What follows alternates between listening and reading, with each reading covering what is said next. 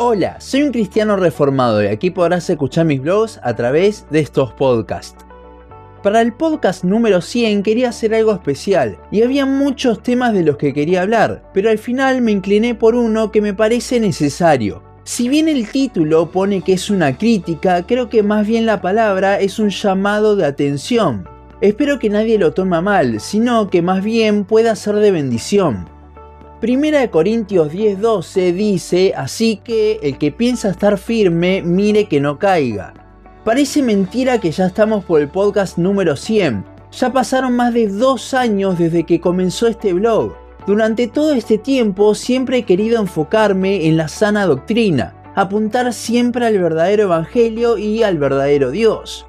Sin embargo, creo que llegó el tiempo de mirarnos a nosotros mismos, a los que estamos en la sana doctrina, Hemos hablado en distintos podcasts sobre lo que hablaremos hoy, pero creo que nunca fui tan directo. Hay algo que quiero dejar bien en claro desde un principio. No por ser calvinista significa que somos bíblicos. ¿A qué me refiero con esto? Sí, podemos tener el conocimiento sobre las cinco solas, el tulip, saber bien cómo es, según la Biblia, el proceso que Dios hace en nosotros para salvarnos. Pero eso no significa que todas nuestras prácticas o pensamientos sean bíblicos. El versículo de 1 Corintios 10:12 que leímos antes creo que refleja esto muy bien. En este pasaje Pablo está tomando a Israel como ejemplo de lo que no hay que hacer. Pero es interesante que el capítulo empieza con Pablo mostrando lo cerca de Dios que estaban, pero aún así cayeron en prácticas a tal punto de ser pecaminosas. Hoy no nos enfocaremos en el pecado, pero sí en las prácticas o pensamientos que solemos tener como reformados que no son bíblicos, pero los tomamos como si así fuesen. Una de las cosas que vamos a retomar es el tema de los extremos, lo cual hablamos en el podcast sobre cuidado con los extremos. Es impresionante cómo la iglesia reformada ha caído en esto. Al ver la locura carismática que hay hoy en día, la iglesia se ha tornado el polo opuesto. Con esto me refiero a temas, por ejemplo, como la música, como al ver la música tan modernizada en la iglesia carismática, la iglesia reformada se ha inclinado a volver a los himnos y adoración sin emociones, también el evangelismo y discipulado, al ver que la iglesia moderna no lo hace, muchas iglesias reformadas envían a todos a hacerlos sin previamente ellos recibir un discipulado correcto en la sana doctrina. Y el tema más grave de todos, el cual conlleva los temas anteriores, que es el legalismo. Al ver lo liberal y pecaminosa que se ha convertido en la iglesia, entre comillas, moderna, es impresionante cómo muchos han optado por irse al polo opuesto del legalismo. Esto me parece tan contradictorio la doctrina que seguimos los reformados la hemos llamado muchas veces las doctrinas de la gracia, y efectivamente esto se ve en el Evangelio que predicamos, pero muchas veces ese es el único lugar donde se ve, ya que luego en nuestra vida cristiana y hablando de la santificación, nos olvidamos totalmente de esa gracia que nos salvó, llevándonos a una santificación, entre comillas, por obras y no por gracia. Esto es lo que intenta el legalismo. Y lo triste también es que todo esto ha salido de un afán de ser más bíblicos, de vuelta entre comillas, y entonces, por contraposición de los carismáticos liberales, es que surgió este pensar. Pero este caso es justamente el llamado de atención que le hizo Pablo a los romanos. En Romanos 6.1 se hace una pregunta. ¿Perseveraremos en el pecado para que la gracia abunde? A la que se responde en ninguna manera. Este es un pasaje que refuta justamente todo ese libertinaje que hay, pero si observamos el resto del capítulo y los capítulos 4, 5 y 7, también podemos ver cómo tampoco estamos bajo una ley, sino que ahora estamos bajo la gracia. Con lo cual Pablo exhorta a los romanos y a nosotros a vivir de acuerdo a eso.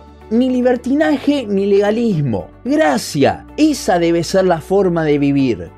De esto también habla el autor de Hebreos en Hebreos 10:23. El versículo anterior habla de mantenernos limpios, pero mientras unos toman esto para el legalismo, esa santificación por obras, otros ven el resto del pasaje. El versículo 23 dice que Dios es fiel, ¿Para qué? Para justamente mantener sin fluctuar nuestra profesión de fe, santificación por gracia. Y el versículo 24 habla también de estimularnos los unos a los otros en amor. De vuelta, mientras muchos legalistas se la pasan juzgando a las personas, otras tratan de ser de edificación. Vivir de acuerdo a nuestra profesión es vivir de acuerdo a esa gracia dependiendo de Dios para absolutamente todo. Con esto también viene otro punto, el cual es muy común. Al haber ingresado el legalismo a las iglesias reformadas, las personas se cargan con mochilas que no pueden llevar. De hecho, fue Cristo quien la tuvo que llevar por nosotros. Pero si bien Jesús la llevó, las personas se ponen esa carga que no existe. Y no solo se la ponen a ellos mismos, sino que también se las ponen a otras personas, en muchos casos cristianos nuevos o inmaduros en la fe, que al cargarse con esa mochila comienzan a tener dudas en su salvación. Y acá es cuando de vuelta nos debemos apropiar del nombre de nuestra profesión, las doctrinas de la gracia, es Dios quien lleva nuestras cargas, ya que nosotros estamos totalmente depravados. Y es Dios quien nos sustenta, ya que Él nos hace perseverar hasta el fin. Estos son el primer y último puntos del tulip. En ningún punto entramos nosotros, es todo por gracia y debemos recordarlo cada día. Es impresionante la cantidad de personas en iglesias reformadas luchando contra la inseguridad de su salvación. Pero todo eso es porque dejaron de ver a Cristo y comenzaron a verse a ellos mismos. Si buscas en nuestro canal podcast que hablan sobre la seguridad de salvación, allí podrás escuchar más sobre esto. Pero no es el objetivo de este podcast. El punto aquí es que podemos tener el conocimiento de la sana doctrina y llevar el escudo de los reformados, pero si nos vemos a nosotros mismos en lugar de Cristo, de nada sirve todo esto. Ahora, esto último que dije sirve tanto como para la seguridad de salvación como para el resto de la vida cristiana. Con esto voy a ir al último punto muy común entre los reformados. Creo que la mejor forma de definir este punto es que la jactancia por ser bíblicos muchas veces nos lleva a no serlo. Y esto va desde muchísimos puntos de vista. El primero se ve muy en claro en las redes sociales. A lo largo de mi vida he pasado por una iglesia pentecostal, un seminario de hermanos libres, semipelagiano y ahora estoy en una iglesia reformada. Y jamás he visto que se compartan tantas prédicas en las redes como lo he visto en este último tiempo. Y no me malentienda, está perfecto. Debemos plagar las redes con la sana doctrina. De eso justamente hablé en mi podcast sobre las redes sociales. El problema viene cuando estas prédicas que se comparten reemplazan el estudio de la palabra. La mayoría de los reformados ha llegado a la sana doctrina por prédicas de John Piper, John MacArthur, Paul Washer, etc. Y está buenísimo que Dios haya utilizado esto para despertar a sus hijos, pero no se queden solo con eso. Estamos en un mundo donde al tener tantos teólogos al alcance de un clic, hemos dejado de lado nuestro estudio personal. Entonces, las convicciones que tenemos ya no vienen de un estudio de la palabra, sino de lo que hemos visto en YouTube. Es irónico como muchas veces hablamos, por ejemplo, del feminismo y cómo todas las feministas repiten el mismo discurso, pero muchas veces somos iguales. Al no venir de un estudio personal, sino de lo que alguien dice, estamos repitiendo un discurso del cual si nos descolocan no sabemos qué decir. Nuestra convicción no tiene que estar basada en lo que escuchamos, ni siquiera en predicadores sanos, sino de nuestro estudio de la palabra, en el cual otros predicadores pueden ser de ayuda, pero el estudio debe ser nuestro. Esto lo vimos en el podcast sobre cómo tener convicciones bien fundamentadas. Esto igualmente conlleva otro punto de vista sobre esa jactancia que vimos antes. Y es que muchos, en su afán por estudiar la palabra, terminan alegorizando o espiritualizando o hasta teniendo prácticas que parecen bíblicas, pero no lo son.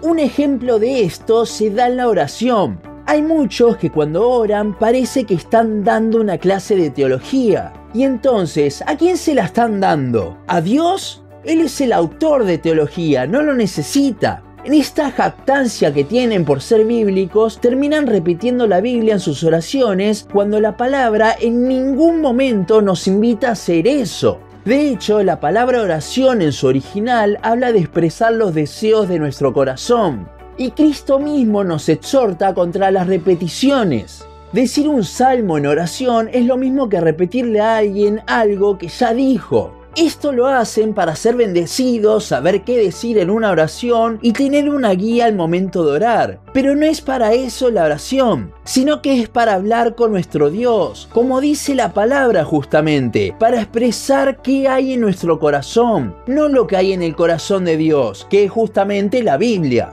En un tipo de oración el centro es uno mismo intentando ser bendecido o bendecir a los demás si es en el caso de una oración pública. Y en el otro caso de la oración el centro es Dios. Dígame cuál les parece que es el bíblico. Para desarrollar más sobre el tema también pueden escuchar el podcast sobre la oración.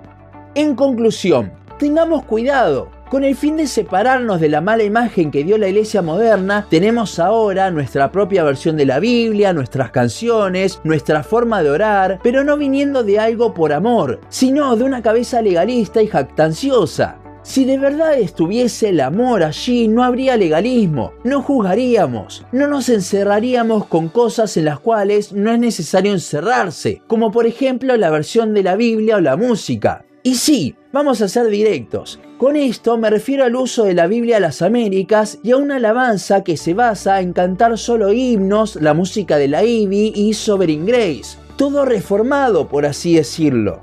Si estuviésemos cimentados en amor, pensaríamos que si bien tienen sus leves diferencias, la Biblia a las Américas y la Reina Valera, que no son graves como lo puede ser la NBI, al usar la mayoría del mundo hispano la Reina Valera, si estamos en amor, usaríamos esa, ya que cuando una persona nueva venga va a tener la misma versión y no se va a sentir como un alien en el medio de la iglesia.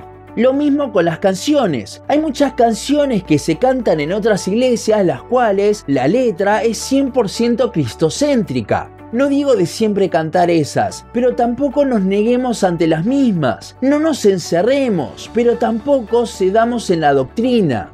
Tampoco hagamos doctrina de algo que la Biblia no dice y creamos con esto nuevos dogmas, sino que debemos ser bíblicos. Vivamos de acuerdo a la profesión de nuestra fe, vivamos de acuerdo a las doctrinas de la gracia.